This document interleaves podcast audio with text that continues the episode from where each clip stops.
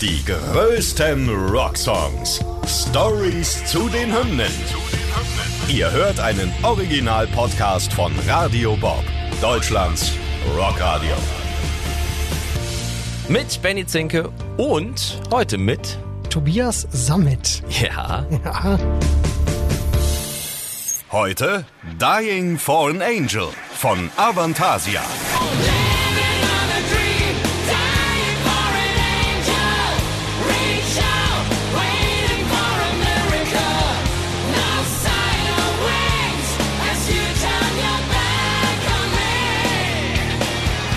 Besondere Songs, besondere Bands erfordern besondere musikalische Gäste in diesem Podcast. Deswegen habe ich ihn heute wirklich hier bei mir stehen. Tobi Summit, er ist es wirklich. Weiß nicht, können wir das irgendwie beweisen, Tobi? Kannst du irg- irgendwas sagen, was nur du weißt oder so? Ich könnte 20 Minuten was erzählen. Ja, nein, er ist es wirklich und äh, wir wollen mit ihm über einen Song sprechen, der ähm, 2010 das Licht der Welt erblickt hat und wir wollen mal so ein bisschen klären, wie kam es eigentlich zur Zusammenarbeit mit Klaus Meine, denn der ist ja in diesem Song auch zu hören. Worum geht es textlich eigentlich wirklich? Denn ich habe auf einer Quelle auf Reddit ähm, und in anderen Foren gefunden, dass darüber spekuliert wird, dass es um Vergewaltigung gehen soll. Das musst du dann auch mal ein bisschen hier erklären. Und wir reisen jetzt erstmal, würde ich sagen, zurück ins Jahr 2010. Da erschien nämlich The Wicked Symphony zeitgleich mit Angel of Babylon. Äh, was war damals, was war das für eine Zeit im Jahr 2010, als du diese beiden Alben geschrieben hast, wo der Song mit drauf ist? Ich hatte unheimlich viel Material damals. Also ich meine, ich hatte ja The Scarecrow 2008 vorher gemacht, die, die Wiedergeburt von Avantasia eigentlich. Und äh, da war klar, dass es ein Doppelalbum werden sollte. Und als dann der zweite Teil rauskommen sollte, hatte ich schon wieder so viel neues Material, dass es ein zweiter und dritter Teil wurde, die ich zusammen veröffentlicht hatte. Und ähm, ja, es war eine sehr kreative, sehr spannende Zeit. Avantasia war quasi wiedergeboren.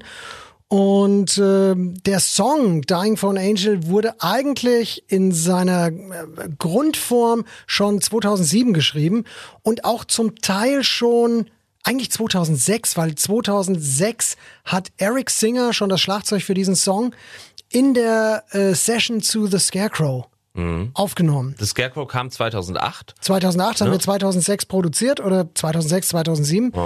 Und ähm, da, da wurden schon so die, die Grundelemente von Dying for an Angel aufgenommen. Der Text war da noch nicht äh, fertig und auch noch nicht, noch nicht mal angefangen, glaube ich. Aber das sprudelte ja dann damals wirklich nur so aus dir raus. Also es war ja eine absolute Schaffenszeit, ne? Wenn du dann quasi drei Alben zur gleichen Zeit im Kopf, naja, im Kopf vielleicht noch nicht hattest, aber so viel Material hattest, dass du am Ende drei Alben in dieser kurzen Zeit geschrieben hast. Ja, ich, ich hatte halt irgendwie relativ viel Material schon gesammelt für The Scarecrow, schon 2005, 2006 irgendwie schon sehr viel Zeug geschrieben und äh, hab, weil ich immer Songs schreibe, halt einfach nicht aufgehört zu schreiben und deshalb wurde es halt immer mehr und ich habe auch mit der Plattenfirma irgendwie darüber gesprochen, die haben auch gesagt, oh, zwei Platten am gleichen Tag veröffentlichen, irgendwie, das macht doch keinen Sinn und so. Und dann habe ich gesagt, Guns N' Roses haben das doch auch gemacht. Wir haben nicht ganz so viel verkauft wie Guns N' Roses damals, aber es war trotzdem, glaube ich, recht erfolgreich für die Plattenfirma und es war einfach, ja, ich, wollte einfach das Material loswerden, weil ich damals, ja, was heißt so naiv? Also ich habe einfach gedacht, bis die nächste Platte dann gefragt ist, irgendwie weiß ich eigentlich schon, habe ich schon wieder genug neues Material Wahnsinn. und ich wollte da einfach mal so Tabula Rasa machen und äh, so haben wir dann zwei Platten auf einmal rausgebracht. Genau, und das ist ja ganz wichtig nochmal zu sagen, ne? man hätte ja jetzt auch denken können, zwei Platten zur gleichen Zeit, es wird ein Doppelalbum, aber nein, es sind explizit zwei verschiedene Platten mit zwei verschiedenen Titeln und auch mit zwei verschiedenen Themenkomplexen oder hättest du es auch theoretisch als Doppelalbum veröffentlichen können? Ich hätte es auch als Doppelalbum veröffentlichen können. Ähm, wir haben ja auch, ich wollte, dass das Material irgendwie ähm, jeder, jedem Song eine gewisse Aufmerksamkeit zuteil wird. Das funktioniert nur bedingt, wenn du zwei Platten auf einmal rausbringst, weil wenn du 22 neue Songs veröffentlichst, ist es ganz klar, dass nicht jeder einzelne Songs die, äh, Song die Aufmerksamkeit bekommt, die, äh, die jeder Song kriegen würde, wenn du einfach nur 10 oder 11 Songs veröffentlichst.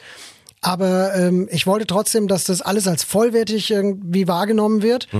Und ähm, wir haben dann auch mit der Plattenfirma besprochen, dass es diese beiden Platten auch im Doppelpaket zumindest in der Limited Edition gibt, so ähm, dass dann halt eben die Leute nicht jetzt beide Alben einzeln kaufen mussten, die jetzt die Die Hard Fans, die beide haben wollten. Also es war so eine Kompromisslösung, aber es sind im Prinzip diese drei Alben, The Scarecrow, Angel of Babylon, Wicked Symphony, sind drei Alben, die zusammen eine Geschichte ergeben, aber trotzdem von der Qualität her alle für sich stehen können. Ja. Das wollte ich gerade sagen. Also es, man kann sie alle drei als, als, als Trilogie, wie man so schön Kannst sagt. alle drei hören, ne? sie sind alle drei gut, natürlich. Ja, sind die alles besten. brauchbar. Ja, also ist ja schon Wahnsinn, wenn das, du gesagt hast, dass, dass das Schlagzeug quasi zum Song 2006 schon mit entstanden ist oder, oder fertig war. Auch die Gitarren und auch der Bass und auch das Keyboard. Also eigentlich der ganze Song, auch die Melodielinie. Ich hatte nur noch keinen Text dafür. Und wann kam der dazu? Der kam dazu ähm, kurz nachdem ich, ich hatte die Idee, dass dieser Song irgendwie von der Melodieführung, die Melodie bestand, also die hatte ich schon im Kopf, ähm, dass das ein Text, ein, ein, eine Melodie wäre, die ganz gut für Klaus Meine geeignet wäre. Aha. Und äh, habe ihn einfach gefragt. Ich hatte ja schon mit Rudolf gearbeitet und, und wir, wir kannten uns auch schon, Klaus und ich. Und ich habe ihn einfach angehauen und gesagt, mal, kannst du dir vorstellen, einen Song für Avantasia zu singen? Und zu meiner Überraschung hat er gesagt, ja klar, mache ich. und äh, äh, ja, dann habe ich gedacht, okay, jetzt brauchst du schnell einen Text. Und dann habe ich mich, die Geschichte ist ja ein Konzeptalbum, dann habe ich mich hingesetzt und innerhalb von drei, vier Tagen den Text geschrieben, das Demo komplett eingesungen, auch schon mit meinen Gesängen, die ich dann irgendwie dafür haben wollte und habe es ihm quasi zukommen lassen und so ging das dann ganz schnell. Das war dann im Sommer 2009. Ich als Mensch, der jetzt ähm, zwar schon den einen oder anderen Rockstar interviewen durfte, heute im Gespräch mit dir, ruft man da einfach da an? Also hast du die Handynummer von Klaus und sagt, Klaus, äh, ich sitze hier gerade, hör mal, ich habe einen Song, der ist maßgeschneidert für deinen Gesang. Wollen wir den nicht zusammen machen? Läuft das so? Das, das läuft so, aber du musst trotzdem dann natürlich, die, die, du musst trotzdem übers Management gehen. Also ich meine, das macht man auch, also ich habe mit Klaus drüber gesprochen, wir haben, ich habe ihm gemailt und ähm, er fand die Idee gut und daraufhin habe ich, ich kenne auch seinen Agenten sehr gut und habe den angehauen und dann mich mit dem Management zusammengesetzt, um die, um das Kleingedruckte irgendwie zu besprechen. Und das macht man einfach so. Aber es war alles überhaupt kein Stress. Also Klaus hatte vorher sein grünes Licht gegeben und, Ja. und das war alles, Klaus ist super. Ja. Klaus ist äh, einmalig, aber ähm, dann hast du ihm quasi den Song vorgestellt, also die Melodie und den Text ihm dann dazu Ich habe ihm ein Demo, ein komplett fertiges Komplett. Demo. Also da waren schon die Chöre dann, das haben wir alles dann innerhalb von ein paar Tagen schnell gemacht. Ähm, und habe ihm das dann zukommen lassen. Das war schon ein fertiger, brauchbarer Song, den hättest du so auch schon veröffentlichen können, nur halt ohne den Gesang von Klaus. Also hätte man ihn nicht so veröffentlichen können, weil das war ja das, was ich wollte. Und was dem Song auch definitiv sehr gut getan hat und den Song auch auf, eine andere, äh, auf ein anderes Level ge äh, gehievt hat. Und äh, das habe ich ihm dann zugeschickt. Und, und das Lustige war, kann ich mich dran erinnern, der Manager, damalige Manager von, von den Scorpions, äh, Peter Ament, hat äh, zu mir am Telefon gesagt, "Ja, du hast gesagt, das ist Heavy Metal. Also Klaus hat mir gesagt, äh, Avantasia ist ein Heavy Metal Projekt. Äh, Sorry, das, das klingt ja wie Bon Jovi. also, dann habe ich doch gesagt, ja, ich hab, es ist ein Rockprojekt und es ist halt ein, Rock, Heavy Metal, Hard Rock, was auch immer Song. Ja. Ich weiß jetzt nicht, ob das jetzt so gepasst hätte, wenn ich jetzt irgendwie Klaus irgendwie so ein Geschrote gegeben hätte. ähm, es war dann aber auch, also er, äh, nee, der Song ist gut, aber es ist, ist doch kein Heavy Metal. Und dann habe ich gesagt, du, das ist jetzt Definitionssache. Wollen wir uns jetzt drüber unterhalten, wo Heavy Metal anfängt und aufhört? Ja.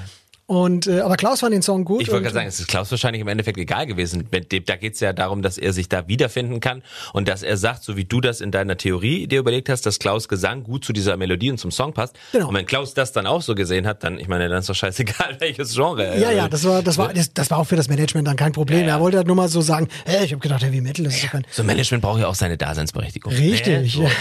Muss ja auch mal seine Meinung zu sagen. Jetzt habe ich da vorhin schon angeteased, wenn man so im Internet ein bisschen sucht nach der Bedeutung des Textes vom Song, dann landet man in so Fanforen oder auf Reddit und da ist die Theorie, ja, man weiß eigentlich nicht so genau, worum es geht, aber möglicherweise spielte Herr Summit aufs Thema Vergewaltigung an. Ich meine, das ist jetzt, äh, das ist jetzt mal ähm, nicht mal so dahergesagt, einfach so, sondern also ich glaube, mit dem Gerücht können wir jetzt hier, liebe Reddit-User, nennt man die so, also liebe Internetgemeinde, die das mal in irgendwelche Foren eingetragen hat, ich glaube, damit können wir aufräumen mit dem Gerücht, oder? Äh, ja, ja, damit, hat- nee, das ist eigentlich eine, es geht um so eine Faustgeschichte. Also die ganze Platte ist ja so ein bisschen so eine Rock'n'Roll-Version von Goethes Faust, so ein bisschen, es geht da um, um jemanden, der mit seinen eigenen Dämonen irgendwie kämpft, jemand, der ähm, ein Problem hat, äh, sich äh, mit seiner Umwelt irgendwie in Einklang zu bringen und mit der Umwelt zu kommunizieren und er, im Prinzip um, um, eine, um eine isolierte Kreatur. Und ähm, ja, es ist eigentlich eine Fantasy, so eine Tim Burton-mäßige Fantasy-Geschichte. Das hat überhaupt nichts mit Vergewaltigung zu tun. Wer, schreibt denn sowas? weiß- ich weiß es die nicht. Leute, die Leute, die Leute. Nein, ähm, da geht's, äh, es geht einfach darum, dass jemand ähm, von, von seiner Ambition angetrieben ist, irgendwie seinem Ziel alles unterzuordnen, seinem, seinem Ziel gehört zu werden und seiner Passion auch nachzugehen. und dabei auch Kollateralschäden irgendwie in Kauf nimmt und sich auch selbst irgendwie, also Raubbau an sich selbst betreibt, aber äh, überhaupt nicht, hat überhaupt nichts Sexuelles oder Vergewaltigung. Es geht einfach um darum, dass jemand sich selbst malträtiert, um seinen, um seinen Traum von Anerkennung vielleicht auch ähm, und, und, und seiner Passion nachzugehen, mm. auszuleben. Mm. Okay, also, also damit können wir äh, aufräumen und ähm, vielleicht hört ja derjenige, diejenige, die das mal in irgendeinem Forum gepostet hat, diesen Podcast und merkt jetzt. Für Spinner schreiben ja, so einen Scheiß naja, da. Mann, Mann, Mann, Mann, Mann, Mann, Mann. Fipsi 1245 oder so. Mhm. Ne? Die haben ja dann auch immer so Klarnamen, ne? Wie ja, ja, Fipsi, ja. Schnipsi, das Trixi. Internet, das Internet. Das Internet, genau. Aber der Song selber oder das Album selber wahnsinnig erfolgreich damals. Ne? Ich glaube Platz zwei sogar der deutschen Albumcharts. Ähm, also du hast ein du hast natürlich eine Fanbase, die im Laufe der Jahre gewachsen ist.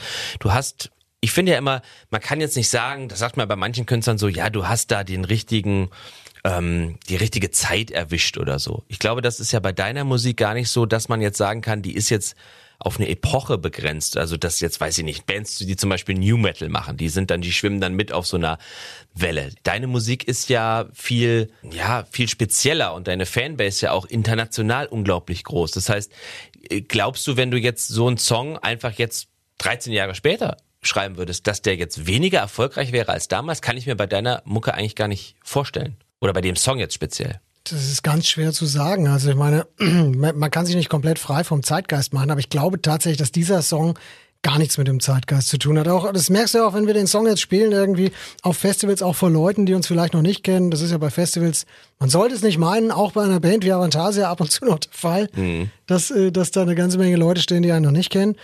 Und äh, der, der Song wird, wird gut aufgenommen. Und ich glaube, unsere Musik lag eigentlich nie im Trend. Also vielleicht lag diese Art von Musik mal im Trend, aber vielleicht 1984 oder so.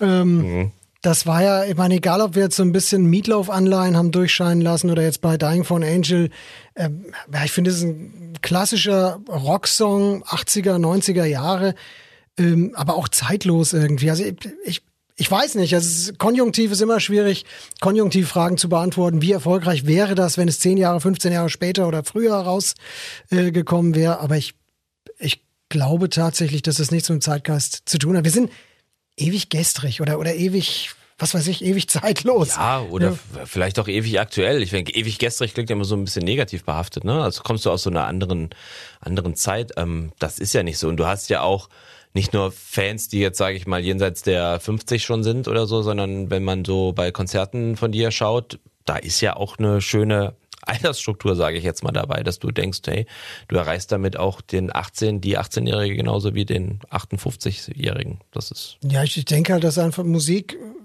oder alles, was du machst, Kunst, äh, wenn, wenn sie gut gemacht ist, wenn sie Leute unterhält, und darum geht's ja im Entertainment, äh, mhm. dann glaube ich, äh, ist, ist das ist das okay für, für, für alle Altersklassen und du musst unterhaltsam sein. Also du musst entweder bist du langweilig oder unterhaltsam. Und ich glaube, dass es bei Musik auch so ist. Ich möchte daran auch glauben. Ich finde das ganz schlimm, irgendwie, was so zum Teil irgendwie dem Zeitgeist untergeordnet wird, auch von Plattenfirmenseite oft. Also ich habe das jetzt nie so erfahren, dass man mir groß reinreden wollte, aber ich erlebe das auch bei befreundeten Künstlern wie groß da irgendwie der Einfluss auch ist, den Plattenfirmen oder eben Agenturen oder Managements oder auch der Trend tatsächlich als solches äh, auf, auf die Musik nimmt und dann folgen manche Bands irgendwelchen irrsinnigen Spielregeln. Äh, der Song darf so und so lang sein, man muss nach äh, 55 Sekunden der Chorus kommen mhm. und ähm, mach das Plattencover mal nicht so, mach da richtig. lieber das, ne? Mach da lieber nochmal, weiß was ich, ne, ein Feuer drauf und einen Drachen und lass mal lieber den Tiger weg, weil der hat ja damit nichts zu tun. Also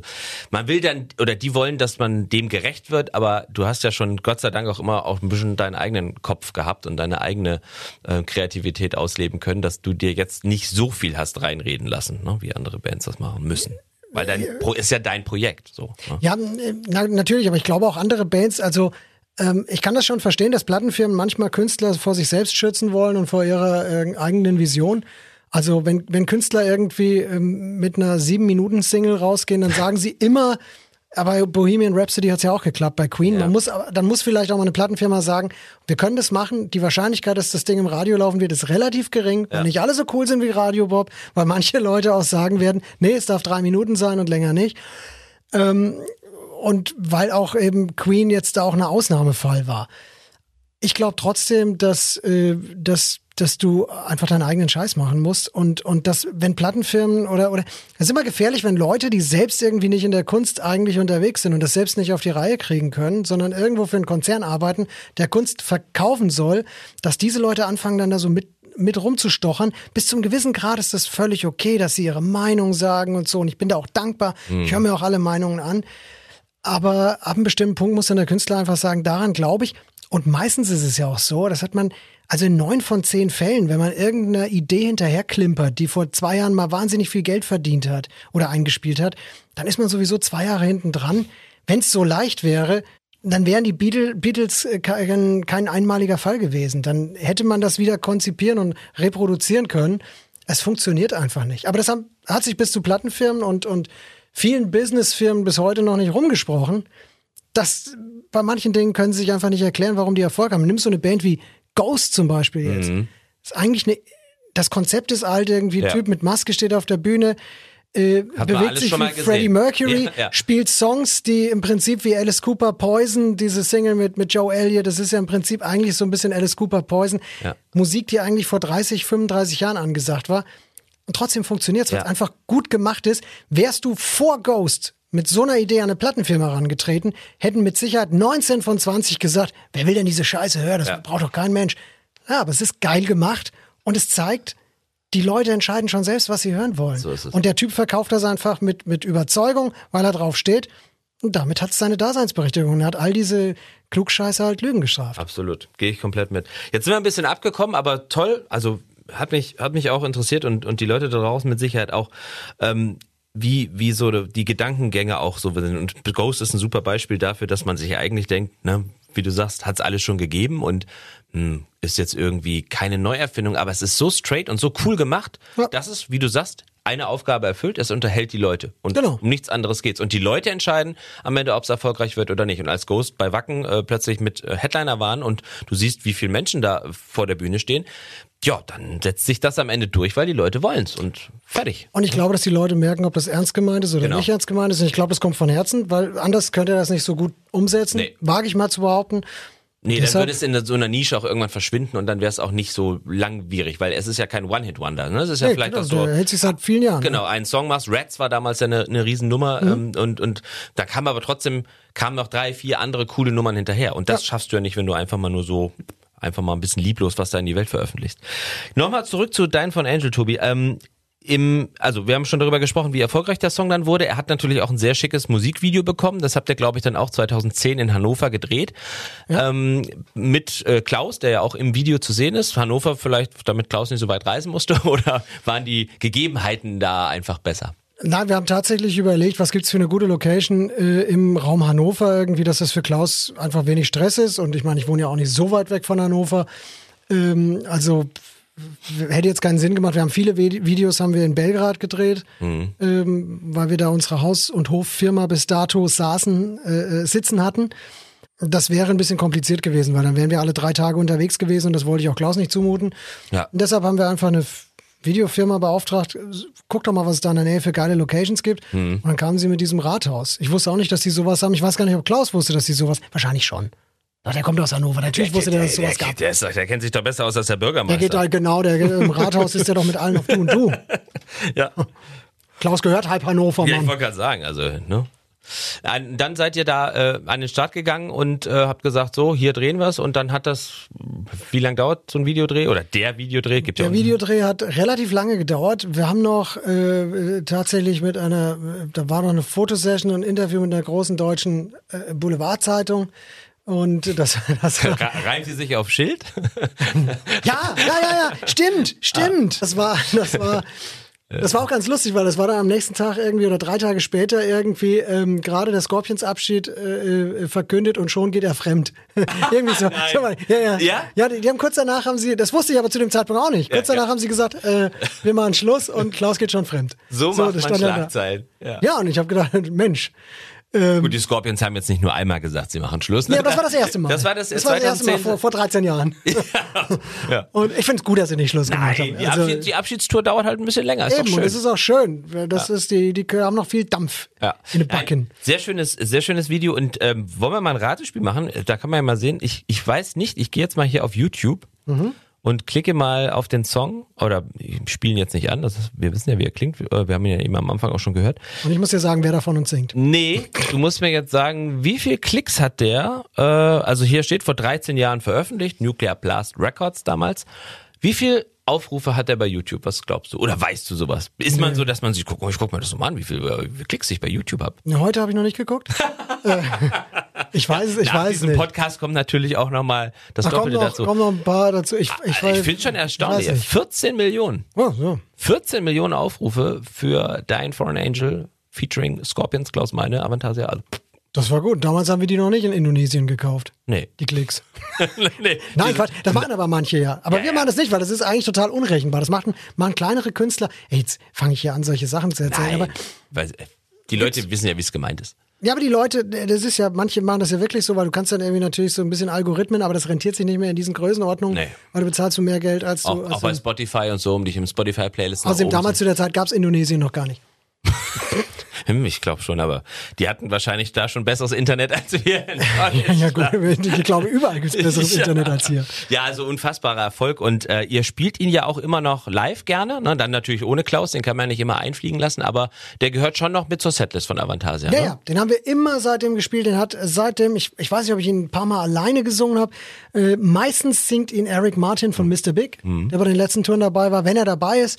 Und ähm, den spielen wir immer. Und er ist auch total, das ist auch so ein Song, der ähnlich wie Lost in Space war das, als der Song rauskam, bei den Metal-Puristen so ein bisschen ähm, als Pop-Ausverkauf in Anführungszeichen galt, was ich nie verstehen konnte, weil das ist die Musik, mit der ich aufgewachsen bin.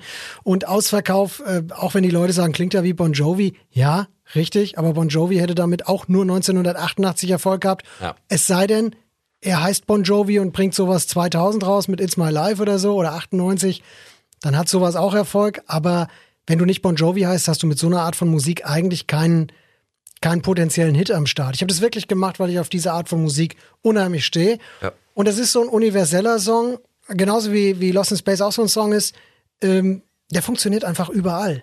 Auch äh, in den Märkten, wo das jetzt irgendwie keine gar keine Single-Veröffentlichung war, wo wir, egal wo wir danach hingekommen sind als Band, egal ob Australien oder äh, Asien oder, oder Costa Rica und Kolumbien und, und der Song funktioniert und ist überall, gehört überall zu den Highlights. Und das zeigt mir, dass die Avantasia-Gemeinde, bis auf ein paar Puristen, die vielleicht Avantasia als Speed-Power-Metal-Band der Anfangstage immer noch reinsehen, ähm, dass die den Song offensichtlich auch mögen.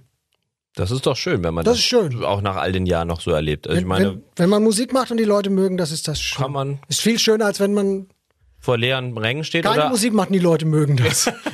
ja oder Musik macht, die Leute stehen da und denken, was will der jetzt von uns? ja, ne? das ist, das ist Ich meine, du doof. hast ja schon oft, oft mit Edgar früher oder auch vor allen Dingen mit Avantasia dann ähm, Headliner gespielt bei, bei Wacken. Ich weiß ja, dass, dass Holger Hübner auch ganz große Stücke auf dich hält und auf dein Projekt und Avantasia Ich halte, ja auch. ich halte auch sehr große Stücke. Ja, Man ist muss- gegenseitiges möchte- möchte- Ja, ja, Holger, ne? Holger ist super. Ja, Holger ist super. Auf Holger lassen wir nichts kommen.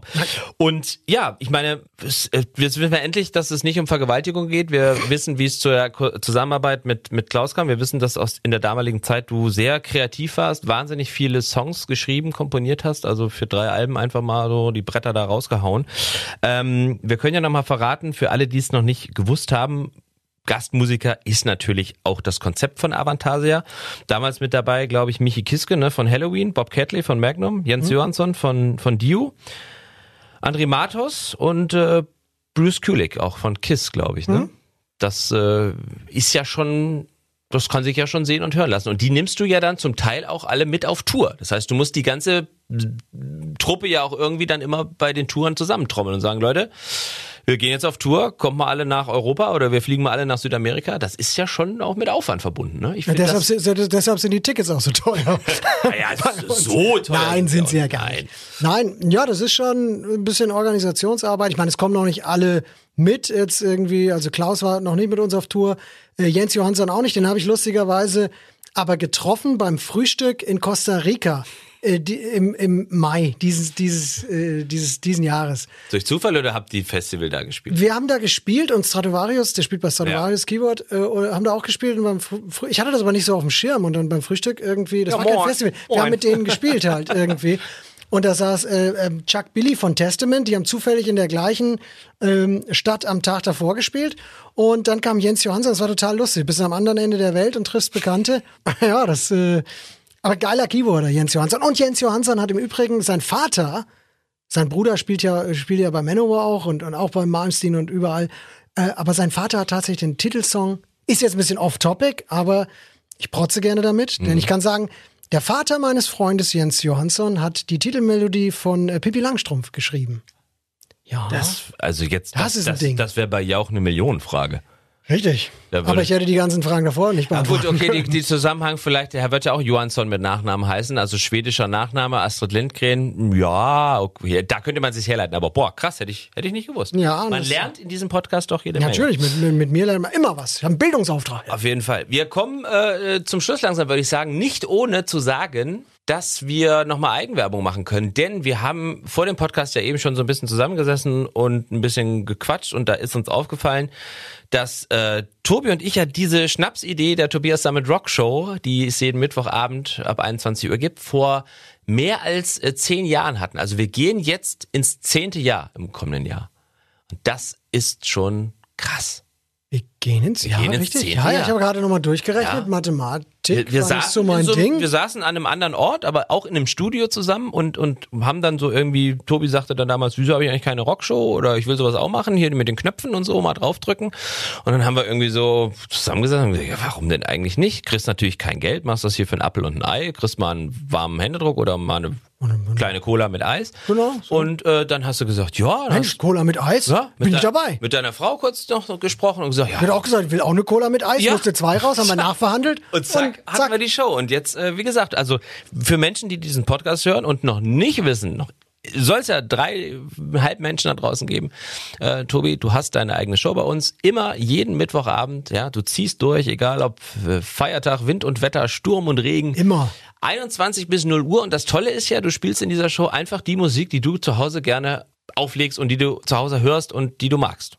Ja, und das ist tatsächlich, ich bin sehr, sehr dankbar dafür, weil ich ein, ein ich habe mir ein bisschen was zurückgeholt am Spaß an der Musik. Also ich meine, ich habe Musik immer geliebt, irgendwie schon seit ich klein bin. Und irgendwann bist du selbst Musiker und du denkst nur noch in so Album, Tour, Zyklen.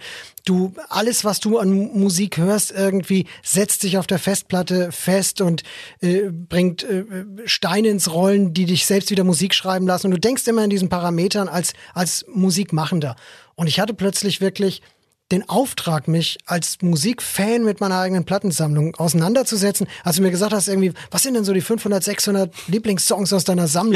Ja, ich habe ich hab gefragt, nicht drei, sondern ich habe gleich gesagt, was sind denn so deine Top 500? Genau, so, nenn, nenn mal deine 500, ja. 600 Lieblingssongs. Und dann saß ich vor meiner Plattensammlung und habe gesagt, Mensch, der und geil und hier Axel Rudi Pell und Vicious Rumors. Dann, dann ja. das, du kommst halt irgendwie so auf, auf du gehst deine, deine Musiksammlung wieder mit einem Feuer an als, als Musikfan. Und das macht mir jedes Mal Spaß, wenn ich meine Sendung mache, mir diese Sachen rauszusuchen und auch dann kommen noch so Anekdoten hoch, wenn du dann plötzlich eine CD in der Hand hast und du denkst dir, ach, mit dem hast du mal hier auf der Bühne gestanden oder mit dem hast du mal da gefrühstückt und äh, ich mache das total gerne. Es ist wirklich, Echt. Macht wahnsinnig viel Spaß. Da sage ich einfach mal jetzt auf die nächsten zehn Jahre Tobi's Summer Dog Show. Tobi, vielen Dank, dass du Teil dieses Podcasts warst. Wir haben viel Neues erfahren über Dein Fallen Angel. Wir haben erfahren, äh, wer die Titelmusik von äh, Pippi Langstrumpf geschrieben hat. Das werde ich jetzt auch nicht mehr vergessen und Aha. viele Menschen da draußen auch nicht. Und die werden das irgendwann mal anwenden können, dieses Wissen. Da bin ich mir sicher. Tobi, Günther Jauch. schön, dass du da warst. Vielen Dank. Sehr gerne. Vielen Dank, dass ich da sein durfte. Die größten Rocksongs. Stories zu den Hymnen. Ihr wollt mehr davon? Bekommt ihr jederzeit in der MyBob-App und überall, wo es Podcasts gibt. Und die geballte Ladung an Rocksongs gibt's nonstop in den über 50 Rockstreams, in der App und auf radiobob.de. Radio Bob. Deutschlands Rockradio.